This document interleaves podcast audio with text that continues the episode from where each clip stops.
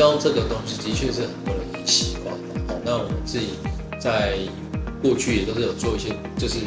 团队啊招募，去聊聊，去发现，其实很多人对行销有时候会有一点，比较是天马行空的啦。那今年就比较好，今年在成效成效行销也比较多一点。哦，但是我觉得不论是他想要走哪一类型，第一件事情他一定要认清说，做行销这件事情是一个，可以说是一辈子的功课，时时时时刻刻你都在做，时时刻刻都在观察这个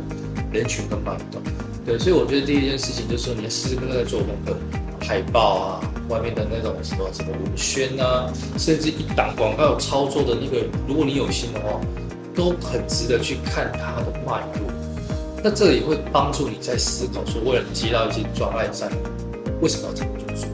去做？你可以去反思。那第二件事情，我觉得理性跟感性的面向不能荒废。每一个人都可能有特别他擅长的地方，所以如果是说像我过去是比较理工背景，我会建议这样的类人要多去理解感性的人或是冲动型购物这种人的特质。对，然后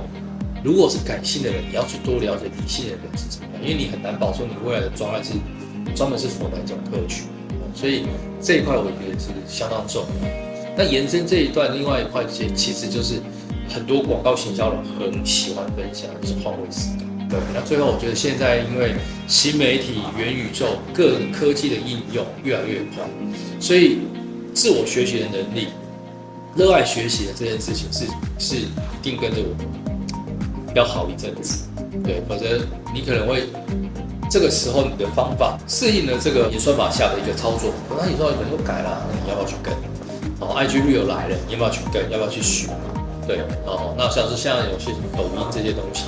哦，短影音箱开始慢慢已经成为显学了。那我们呢，就不管它吗？这一定是不可能的。所以这一块来讲，本身的好学，对这个新领域的接触，这也是需要的。当初我开始学行销，开始懂一些网络行销这种东西的时候，跟我在理工上的一些碰撞是有感觉。我们在做理工的时候，会针对一些问题，不断的去深入探寻问题背后的问题，去不断的找寻答案。而且，通常工程师都有一种个性，是想要独立完成，想要自己解决，有一个有一点这样的特质。但是后来开始接触网络行销之后，发现行销领域其实随着预算啊，或是目的，它是有个弹性。的它可能会需要五六个领域的专业一起运作，那就变成说你不可能每个专业都很熟悉，所以你要懂得沟通协调，来去完成这每一个操作操作上的一个组，排成一个具有效益的 Q 这样子。所以我觉得其实有一个很大的点是，那个思维逻辑真的是一。个就是比较深入去追根究底解决一单一个单一问题。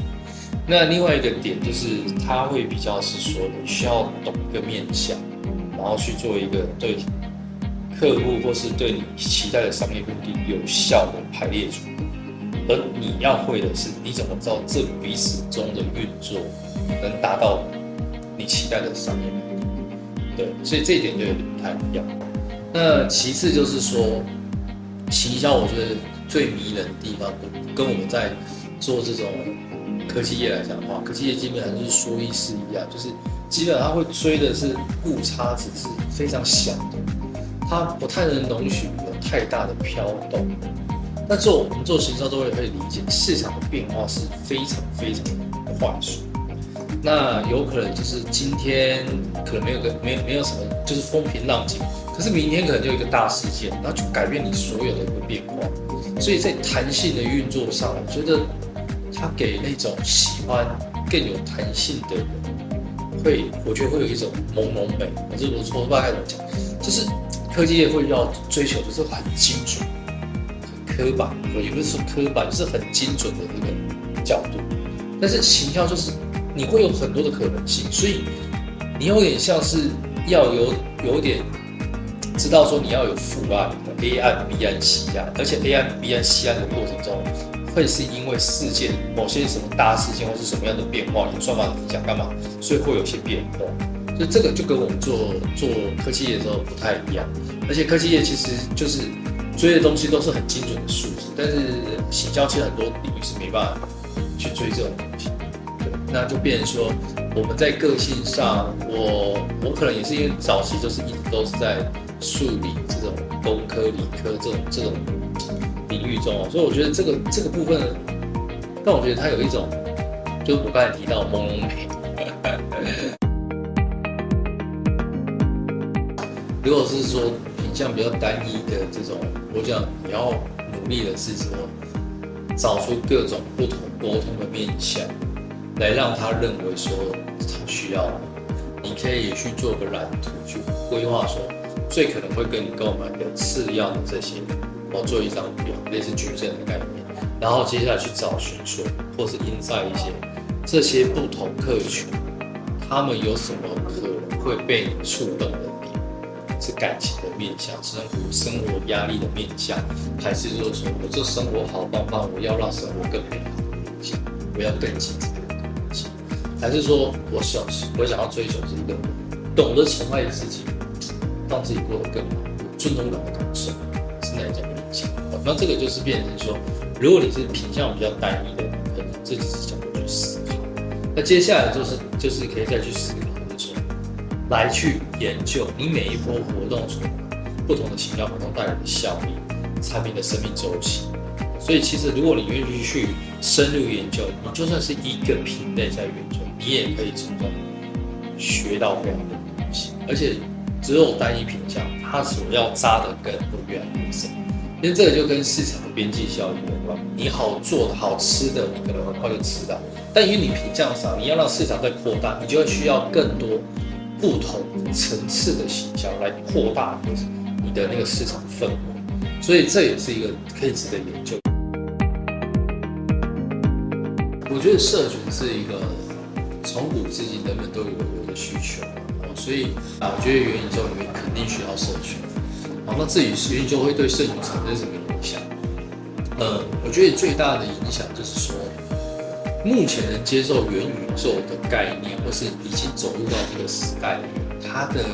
价值观可能跟我们一般消费线的价值观不一样。他还是会比较重视形式，有点投资的概念。所以，当你走入到这个环节，你想要借由元宇宙来讲的话，了解这个市场，客群可能就不太一样啊。这是第一个。但是这边所说的是只针对已经在元宇宙里面我所经营的社群。但是对于还没进入到元宇宙的，我要经营这样的社群，可能最大的问题跟挑战是，你要比你的客人更了更懂知道什么是元宇宙，能不能让他知道元宇宙在社会中或是生活中的改变？所以这个也是我们在呃经营这一类的，可能要去先投入工作。那其他就是说，到底对社群工作者会有什么影响，或者对社群有什么影响？我觉得。其实精神或是层次差不多，元宇宙的社群会更重视跟对用户的声音，他们会有一些 A N A 的一个互动，就是跟他做对话。但是这个东西其实，在我们一般做社群来讲，社群本来就是我们可能某个单位跟粉丝之间的一个沟通的最直接的一个场域跟桥梁。所以，其实我觉得这一段来讲，社群过去就是一种双向沟通。只是在元宇宙社会中会更重视这一种。